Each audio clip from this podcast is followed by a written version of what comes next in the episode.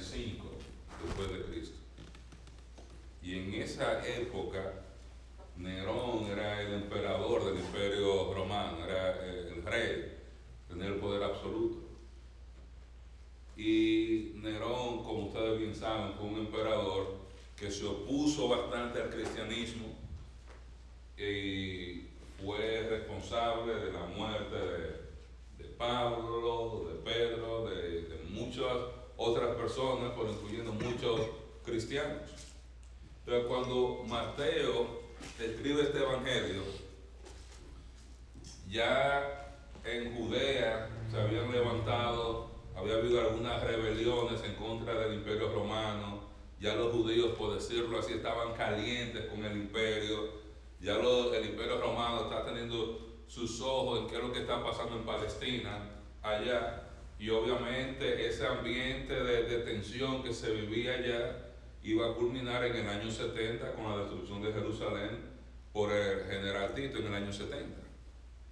Pero en esa década de los 60, del año 65, mientras estaba hirviendo esta crisis, los hermanos comienzan a sentir el calor, comienzan a sentir la presión acerca de que Vale la pena seguir a Cristo, debemos seguir adelante con Cristo viendo tanta oposición y viendo todos los problemas que estamos enfrentando. Y especialmente los hermanos judíos, que enfrentaron mucha persecución, tanto porque eran judíos y segundo porque eran, porque eran creyentes. Entonces Mateo escribe este libro, estos hermanos en esta situación que están teniendo dudas acerca de seguir a Cristo como discípulos, seguir a Cristo fielmente, o si simplemente negar su fe, echarse para atrás, esconderse, quizá permitir que la prueba pase por arriba. Ellos están preguntándose, bueno, si Jesús es el Mesías, Jesús es el rey, ¿dónde está el reino?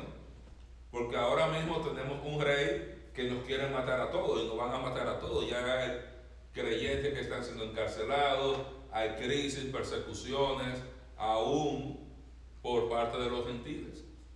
Yo te veía cuando estudiamos el libro de Hechos, las primeras persecuciones que sufrió la iglesia fueron principalmente de judíos.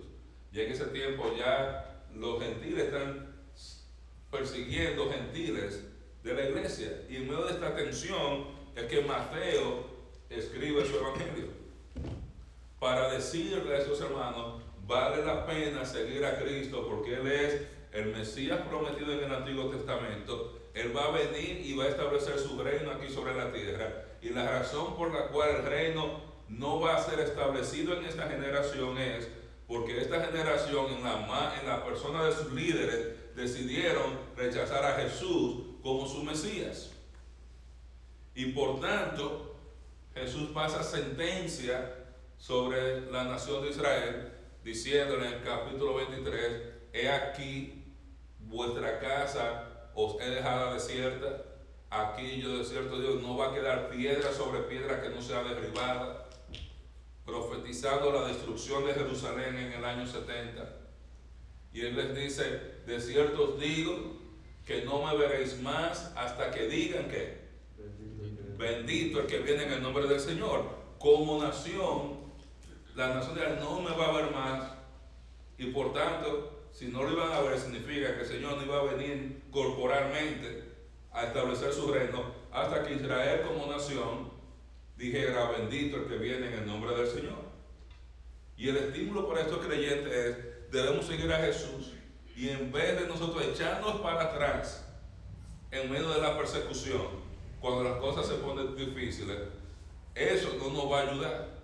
Porque si no podemos esperar como creyentes judíos que el reino sea establecido, si como judíos, en vez de públicamente proclamar a Cristo como nuestro Mesías, nos estamos escondiendo. Y por eso tenemos el libro de Mateo y tenemos el libro de Hebreos, advirtiéndole a creyentes judíos básicamente a no volver atrás. Entonces Mateo hace todo su argumento en el libro, mostrando los primeros cuatro capítulos sus credenciales mesiánicas, él es el heredero del legal en el capítulo 1, él es, tiene el derecho profético en el capítulo 2, el capítulo 3 tiene el derecho divino, Dios dijo este mismo amado, en el capítulo 4 Él es, uh, Él tiene el derecho moral, Él tiene, Él venció la tentación y puede ser el rey de este reino de justicia. E inmediatamente Mateo describe ese ministerio de Cristo, predicando, enseñando y sanando.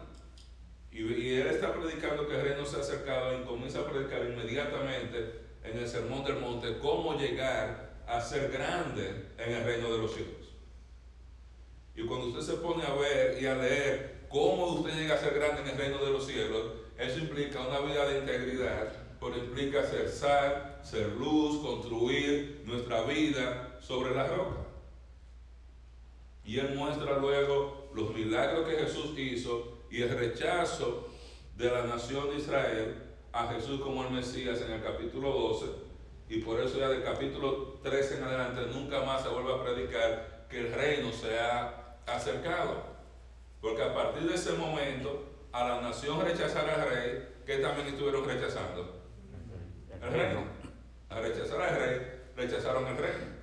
Y Jesús comienza a entrenar a sus discípulos para los que, para los que vienen, comienza a decirle, yo voy a ser arrestado, me van a matar, etcétera, etcétera. Y cuando Jesús comienza a enseñar a los discípulos, usted se da cuenta cómo sale esa reacción de Pedro cuando Jesús habla con ellos la primera vez en Cesarea de Filipo. Y después que Jesús dice, Pedro dice, tú eres el Cristo, el Hijo de Dios viviente. Y Jesús dice que tiene que morir, pero le dice, Señor, que nunca te pasa eso. No, no vayas, no mueras. Pedro no estaba listo para el sufrimiento del Mesías. Porque si el Mesías sufre, ¿quién más iba a sufrir? Sus seguidores. Sus seguidores. Y Jesús fue, fue preparando en el capítulo 16, 17, 18, vemos preparando a sus discípulos acerca del sufrimiento y las dificultades, etcétera, etcétera, etcétera. Porque nosotros ya veíamos en la última clase, ya vimos cuando Jesús establece la cena del Señor, él habla de la traición de Judas y veíamos cómo él fue arrestado, cómo cuando él fue a orar, él dice a los discípulos, mi alma está triste, ya les había dicho, me van a arrestar esta noche, me van a prender, vengan y oren conmigo. ¿Y qué hicieron los discípulos? Dormir. Se pusieron a dormir. Obviamente ellos están cansados, agotados de la jornada, probablemente una semana intensa, pero ante la prueba, que si vamos a orar, ellos se pusieron a dormir. Y durante la cena, cuando Jesús dice, me van a entregar, comenzando con, pero Señor, si hay que morir por ti, yo muero por ti. Yo hago lo que sea por ti. Y luego llega el tiempo, se duermen, Jesús es arrestado y así llegamos al final del capítulo 26 y vamos a considerar solamente la porción del verso 69 hasta el verso 75, donde Mateo describe la, la negación de Pedro, o las negaciones de Pedro. Dice el texto, Pedro estaba sentado fuera en el patio y se le acercó una criada diciendo, tú también estabas con, con Jesús el Galileo. Mas él negó delante de todos diciendo, no sé lo que dices.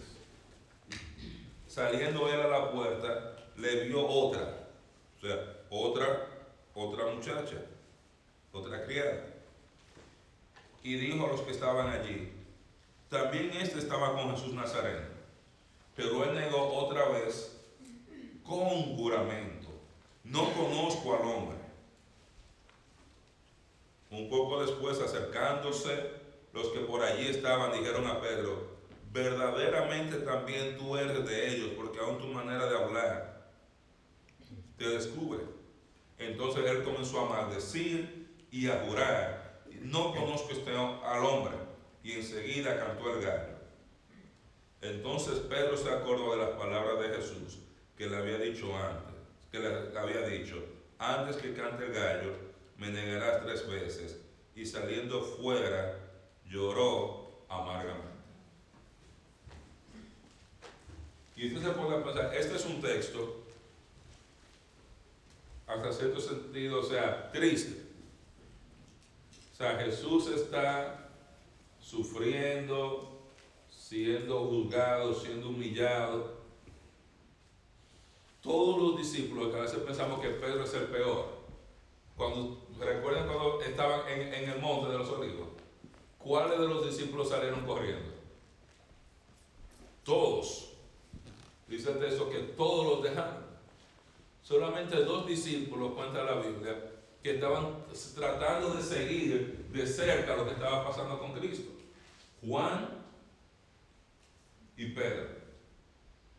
Y nosotros vamos a ver, no en Mateo, pero cuando usted compara los, la historia en nosotros con los otros evangelios, que hay una reacción diferente de Juan y una reacción diferente de Pedro ante el sufrimiento que Cristo está teniendo. y para cada uno de ellos, su actitud trajo consecuencias. Su actitud trajo consecuencias para la vida de ellos. Aquí nosotros vemos a Pedro que cuando usted comienza a ver desde el capítulo 16, usted se da cuenta que él, ama a Cristo. Él cree que, que Jesús que es el Mesías. Él tiene la pasión, por lo menos con la boca, de decir yo te amo y yo te amo más que todos estos y donde yo voy a ir a morir contigo. Pero cuando usted ve el capítulo 16, usted se da cuenta que es que Pedro realmente no estaba preparado para sufrir, ni estaba preparado para ver a Cristo sufrir. O sea, el sufrimiento de Cristo implica el sufrimiento de Él. Y usted comienza a ver el capítulo 16, cuando Jesús habla de su muerte y del sufrimiento, que va, y lo primero que dice, Señor, que, que nunca te pase eso a ti. ¿Para qué tú vas para allá? Y obviamente la respuesta de Cristo, como ustedes bien saben, ¿cuál es? Apártate de mí, Satanás. O sea, evitar el sufrimiento cristiano, evitar el sufrimiento por Cristo,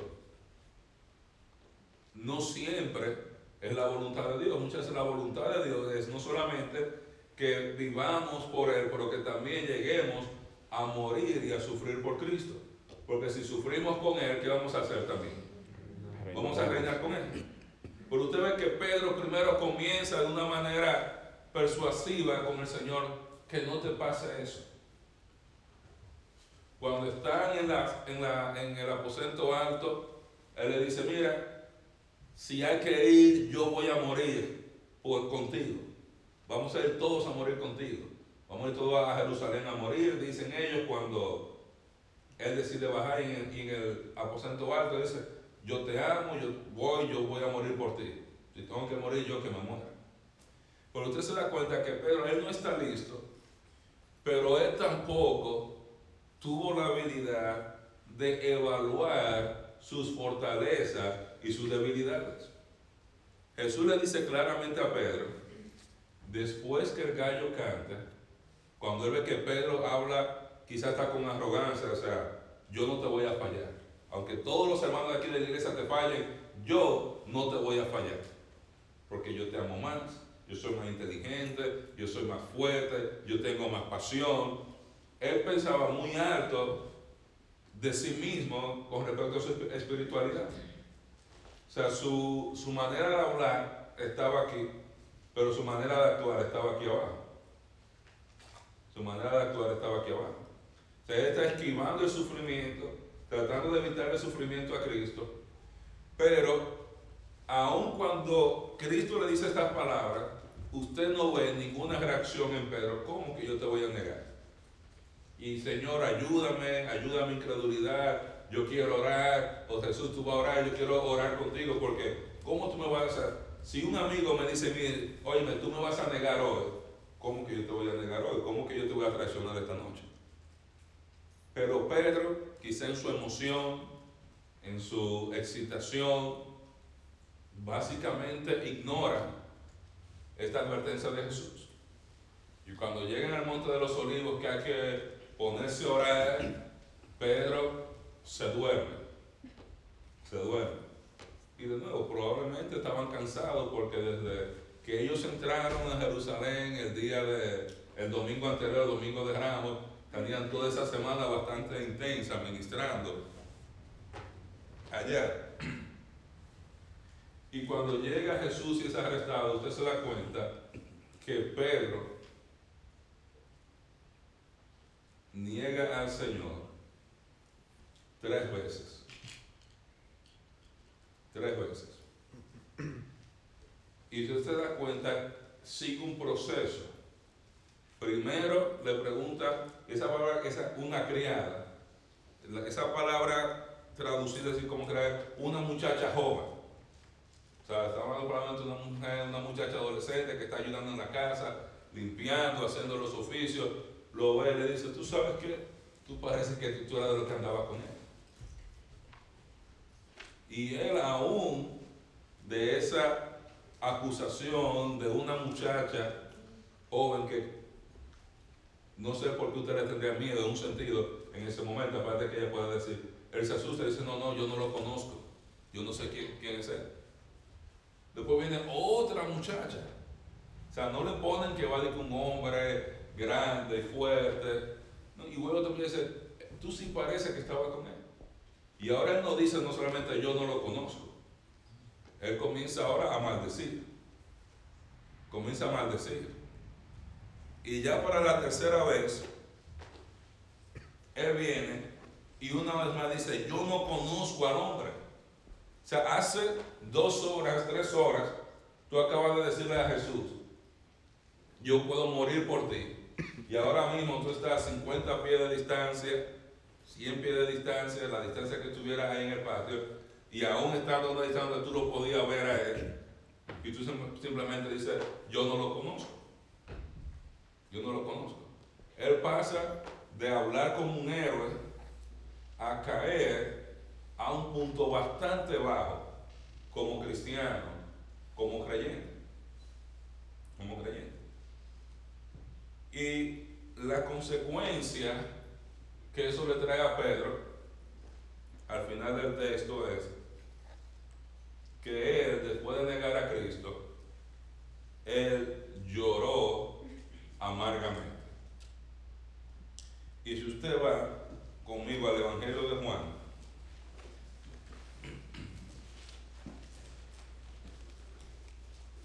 en el capítulo 21, Juan capítulo 21,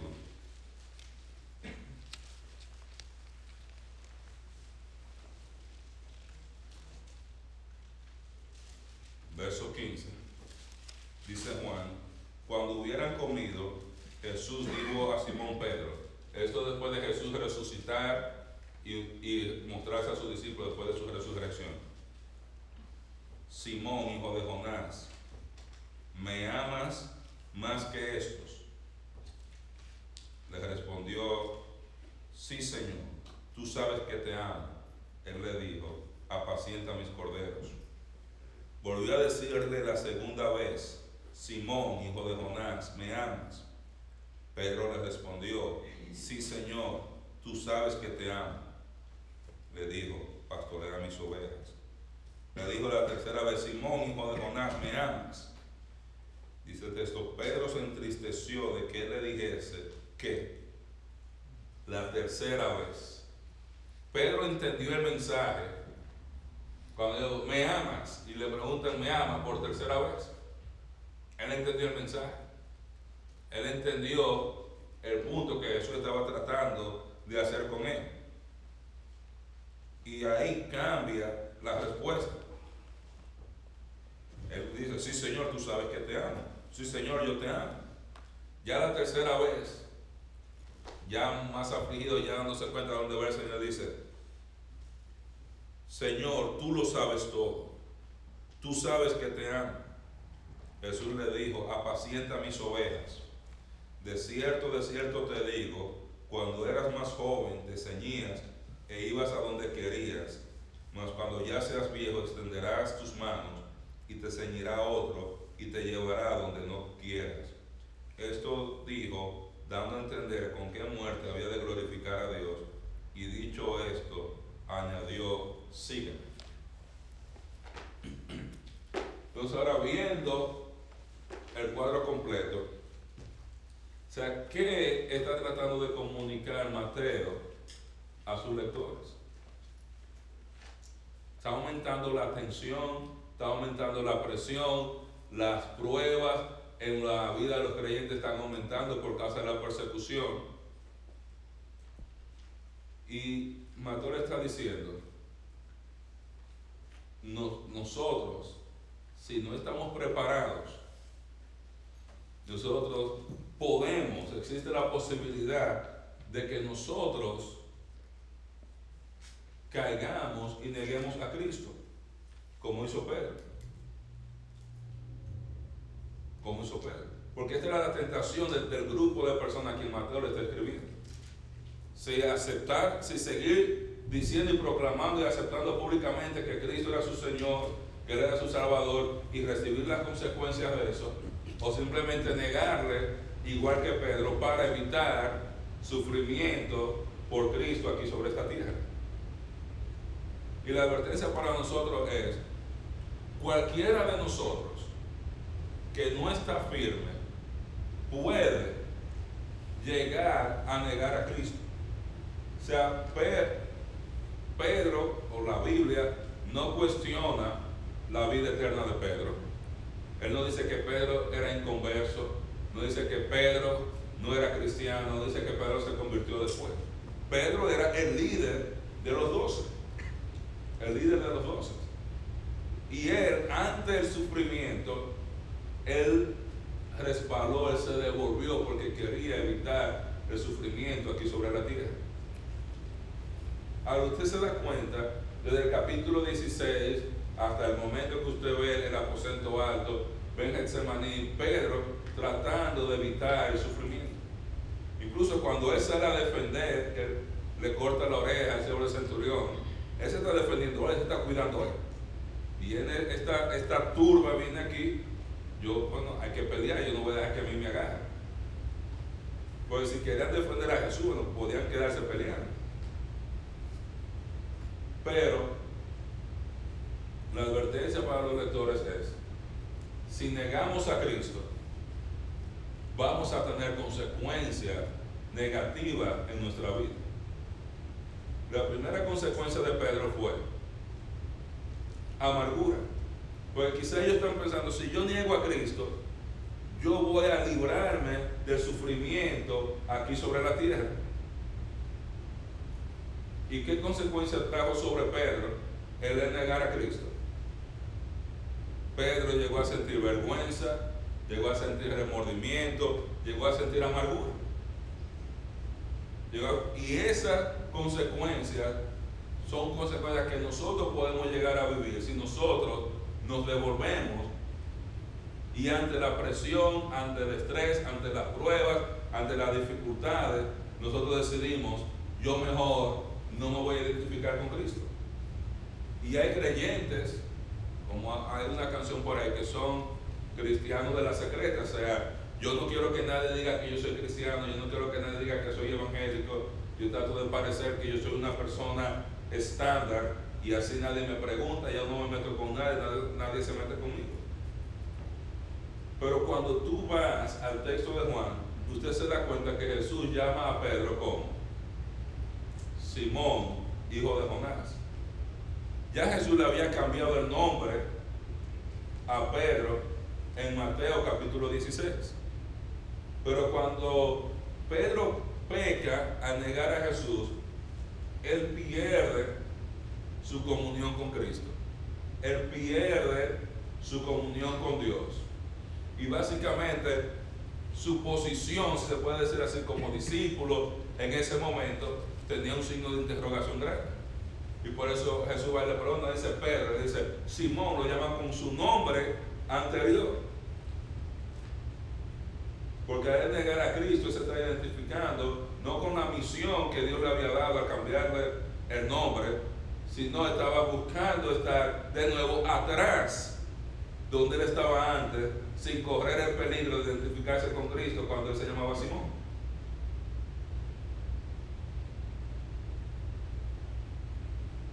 Entonces, afectó esa negación, afectó las emociones de Pedro. Él sufrió emocionalmente, dice que lloró con amargura. Lo segundo que hizo, rompió su comunión con Cristo. El negar a Cristo rompió su comunión con Cristo. Y él lo sintió. Y Jesús le habla a él, dice, Simón, hijo de Jonás. Y, Jesús está mostrando misericordia porque él está tratando de restaurar y tratando de mostrarle a Pedro si él sabía en qué posición él estaba. Jesús le había dicho a Pedro, tú vas a hacer eso, tú vas a hacer eso, tú vas a hacer esto. Y Pedro en la primera oportunidad que tiene, lo que hace es negar a Cristo. Pero cuando usted sigue leyendo el texto Juan, usted se da cuenta que hubo otra consecuencia que trajo la negación de Pedro a la vida de Pedro. No solamente la parte emocional, no solamente que rompió su comunión con Cristo, sino afectó el tipo de vida que él iba a tener aquí. O sea, Jesús le profetiza, le predice que él iba a morir de una manera violenta, de una manera violenta, y que los últimos años de su vida, él le predice, no van a ser fáciles. Tú no vas a tener la habilidad de huir. Antes tú podías correr, tú podías huir, pero ya tú vas a estar donde otro te va a vestir y otro te va a llevar a donde tú no quieras ir. Tú llega un momento donde tú no vas a tener opción. Y de los doce y de todos los discípulos, el único que probablemente no estaba esperando el regreso de Cristo mientras él estuviera vivo era Pedro. Porque ya Jesús le ha dicho, tú vas a morir antes de mi regreso. Y él le dice más adelante, cuando usted ve el texto de Juan, que Juan iba a quedar vivo hasta su regreso. Aunque no está hablando de que el regreso literal del Señor. Juan iba a ver todas las visiones apocalípticas y eso. Pero trajo esa fue una de las consecuencias de la negación de Pedro. Una de las consecuencias de negar a Cristo. Ahora tú me negaste, ahora tú vas a sufrir y, y vas a morir de una manera que va a glorificar a Dios. En muchos sentidos fue un acto de misericordia de Dios, que le dio la oportunidad, tú pasaste ay, Jesús ora, pasa de mí esta copa, pero que no se haga mi voluntad, sino la tuya. Pedro viene y coge la copa y la pasa él mismo, no es para la voluntad de Dios, yo no quiero tomar de esa copa. Ahora más adelante Jesús le da la oportunidad a Pedro, la oportunidad de glorificarlo a él a través del sufrimiento. Jesús le dice, yo sé, esto va a pasar, pero en tu muerte tú vas a tener la oportunidad de glorificarlo en muchos aspectos, esa, esa, ese tipo de muerte de, Pedro permitió a ese, se puede decir así, reivindicarse. Pero usted se que la negación de Pedro está en todos los evangelios. De todas las cosas buenas que uno dice de Pedro, muchas personas, cuando usted menciona a Pedro, ¿en qué piensa? El que negó a Jesús. Cuando usted va y comienza a leer acerca de Nicodemo, ¿cómo se refiere a la Biblia a Nicodemo siempre? El que vino de noche a Jesús.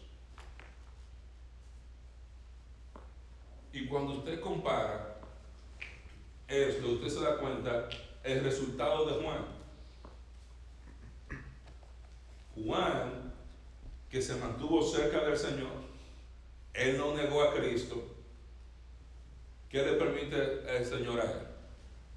Ser el apóstol número uno que tiene, el único apóstol que murió en su cama. El apóstol que recibió todas las visiones apocalípticas el apóstol que le tocó recibir el privilegio de encargarse de la mamá del Mesías. Los otros once, todos abandonaron a Cristo y todos murieron muertes violentas. El único apóstol que no negó a Cristo en ese momento y que estuvo al lado de él, ese fue el único que no murió una muerte violenta, aunque sufrió violencia, pero no murió una muerte violenta y fue el que tuvo la oportunidad de recibir esas visiones apocalípticas, tuvo la oportunidad de ser conocido en la historia como el discípulo amado. Y tuvo la oportunidad de escribir un libro tan único, o libros tan únicos como las epístolas de Juan. Más adelante, y no vamos a entrar en detalle, ya veremos la semana que viene, en el capítulo 27 vemos lo que pasa con Judas y cómo termina la negación de Judas de Cristo, o el rechazo de Judas de Cristo. Pues Mateo le está diciendo a ellos, miren, el rechazo de los líderes de Israel, de Cristo, culminó en la oferta de reino, no siendo ofrecida a esa generación, en disciplina de Dios para esa generación de Israel. El rechazo de Pedro terminó en él rompiendo su comunión con el Señor, terminó con él ah, sintiendo amargura, sintiendo remordimiento y terminó con consecuencias, aún hasta el final de su vida, enfrentando consecuencias de esa negación. Judas termina muerto. ¿Qué usted dice? O sea, negar a Jesús y rechazar a Jesús no tiene ningún beneficio. El mejor uso que ellos podían hacer de su vida era seguir a Cristo con fidelidad y evitar las consecuencias de la nación de Israel, las consecuencias de Pedro, las consecuencias de Judas por su reacción ante Cristo. Entonces estos hermanos, cuando están leyendo, cuando están leyendo esto, y ya ellos están leyendo, 30 años, 40 años después que pasan estos eventos, Pedro es un hombre reconocido en la iglesia, ya probablemente había escrito sus epístolas para ese tiempo, sea, una persona que su testimonio ha estado restaurado. Ellos debían, pensar, nosotros debemos, en vez de estar, uh, de devolvernos, pensar cómo podemos llegar a estar firmes y llegar a identificarnos con Cristo, aún en su sufrimiento y en su muerte para llegar a reinar con Él. Pues desde que Jesús comienza a enseñar en el capítulo 5, 6, 7, cómo llegar a ser grande en el reino de los cielos. Cómo llegar a ser, a ser grande. Y usted a través de todo el Evangelio de Mateo, hay insistencia en cómo llegar a alcanzar la grandeza en el reino. Jesús dice a los discípulos, ustedes los que me habéis seguido, los que hicieron esto, los que dejen madre, casa, lo que, o sea, todo el que sufre va a llegar a reinar conmigo.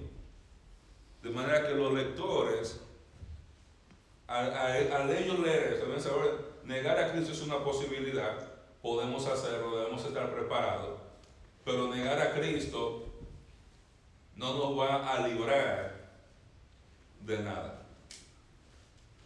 no nos va a librar de nada. Vamos a tener consecuencias negativas en nuestra vida aquí y probablemente por muchos años más y tenemos la oportunidad de, o podemos perder la oportunidad de reinar con Cristo más adelante. Entonces la actitud correcta de nosotros debe ser la actitud que, tú, que tuvo Juan, o la actitud de sufrir o de estar listo y preparado como Jesús le había dicho a, Pedro, a Jacobo y a Juan, orando y preparándose momentos antes. O sea, momentos antes de que llegara el arresto, la tribulación de Cristo, Jesús dice, vamos a orar, les advierte, esto va a venir, ellos no se prepararon, ellos no oraron. Ahora esta generación, este grupo, está viendo las pruebas que vienen, el ataque que vienen, las dificultades que vienen, y el enfoque de Mateo debemos prepararnos para sufrir por Cristo. Porque si le negamos, vamos a tener dificultades. Vamos a tener consecuencias. Y hay veces que usted puede negar a Cristo y tener la oportunidad de vivir 30, 40 años más como Pedro. Y usted negarlo en un momento determinado y arrepentirse, como quiera traer consecuencias, pero Dios te permite todavía la oportunidad de tú seguir haciendo tesoros en el cielo, de tú seguir poniendo recompensas, pero devolverse, dejar a Cristo, nunca va a producir gozo en nuestra vida, nunca va a traer alegría, nunca va a traer vida abundante, va a traer pérdida de nuestra comunión con Dios, va a traer pérdida de nuestro gozo y va a traer consecuencias en nuestras vidas que pueden llegar hasta en el caso de Pedro, si se puede llamar así, disciplina de Dios y misericordia de Dios al mismo tiempo, en la manera que Pedro murió. Y a veces nosotros pensamos que quizás nosotros no negamos a Cristo en la manera que Pedro lo hizo, pero quizás en otra manera sí lo hacemos. Nos da vergüenza decirle a otras personas que somos creyentes. A veces nos da vergüenza que decirle a otras personas que somos cristianos. Quizá usted le pregunta en el domingo, vamos el domingo, vamos para la playa el domingo en la mañana. Y dices, no, no, yo no puedo porque, porque estoy ocupado. O sea, yo no quiero decir que es porque yo voy para la iglesia. Y de nuevo, que yo estoy ocupado porque yo tengo algo que hacer, yo tengo, me voy a juntar el domingo en la mañana, yo no puedo, yo voy después de la una. No dígale, o sea, yo voy para la iglesia. Yo no hago tal cosa los domingos porque yo voy a la iglesia. Yo no hago tal cosa los miércoles porque yo voy a la iglesia. ¿Y por qué tú no vayas a la fiesta que tenemos hoy de tal cosa? Yo, yo soy cristiano y no me gusta en ese ambiente. ¿Y por qué tú no tomas? No, porque me da gastritis. Tú puedes decir a ellos, no tomo porque yo soy cristiano. Entonces no nos debe dar vergüenza. No debemos avergonzarnos de Cristo. Jesús mismo dijo que se avergüenza de mí y de mis palabras en esta generación adúltera. Yo me voy a avergonzar de él mucho más adelante. A nosotros como creyentes se nos ha dado el privilegio no solamente de conocer a Cristo, no solamente de relacionarnos con Él, no solamente eh, el tener vida eterna, no solamente el poder hacer tesoros en el cielo, se nos ha dado el privilegio de sufrir con Él y por Él aquí sobre la tierra y mientras yo más me identifico con el sufrimiento de Cristo aquí sobre la tierra, mucho más cerca yo voy a estar de Cristo en el reino.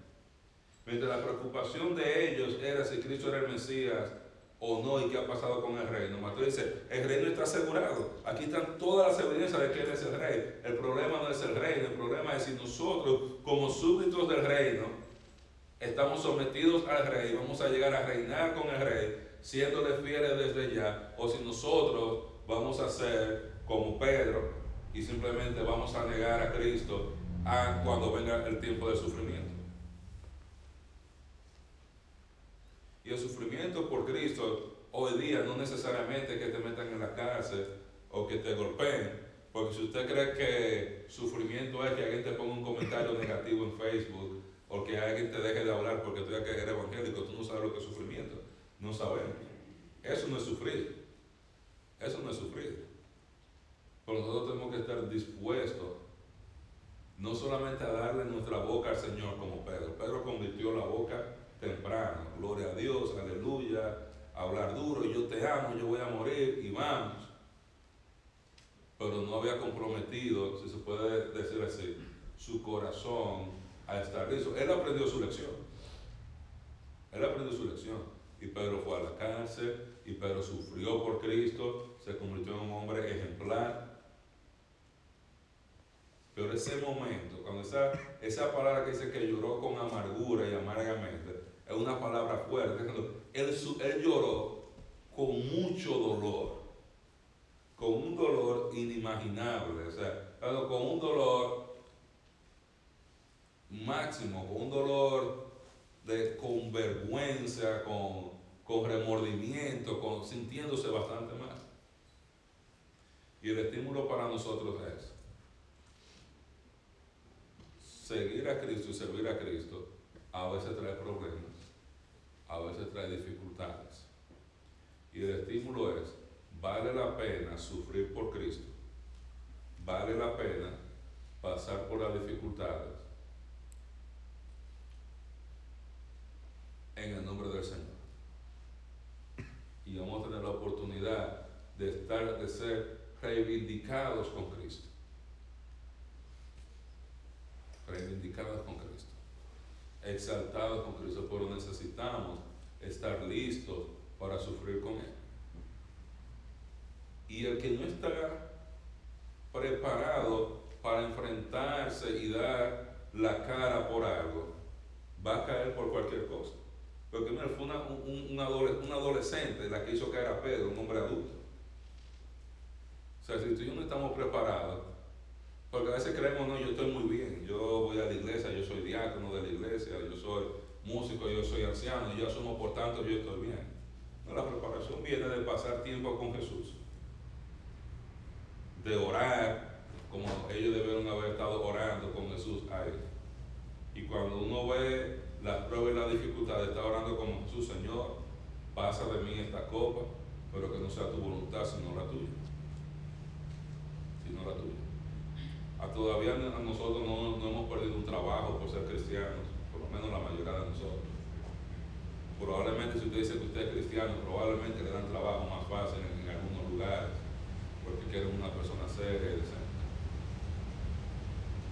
A nosotros no, no, no veo, y las cosas pueden cambiar, cómo nosotros podemos llegar a estar en más peligro que los creyentes de esa generación o que Pedro. Pero podemos nosotros estar en peligro de no querer sufrir lo que es tener 50 dólares menos a la semana. Quizás yo necesito trabajar menos para pasar más tiempo con Cristo. Quizás yo necesito ver menos televisión para yo estar orando más y pasando más tiempo con el Señor y más tiempo en la palabra.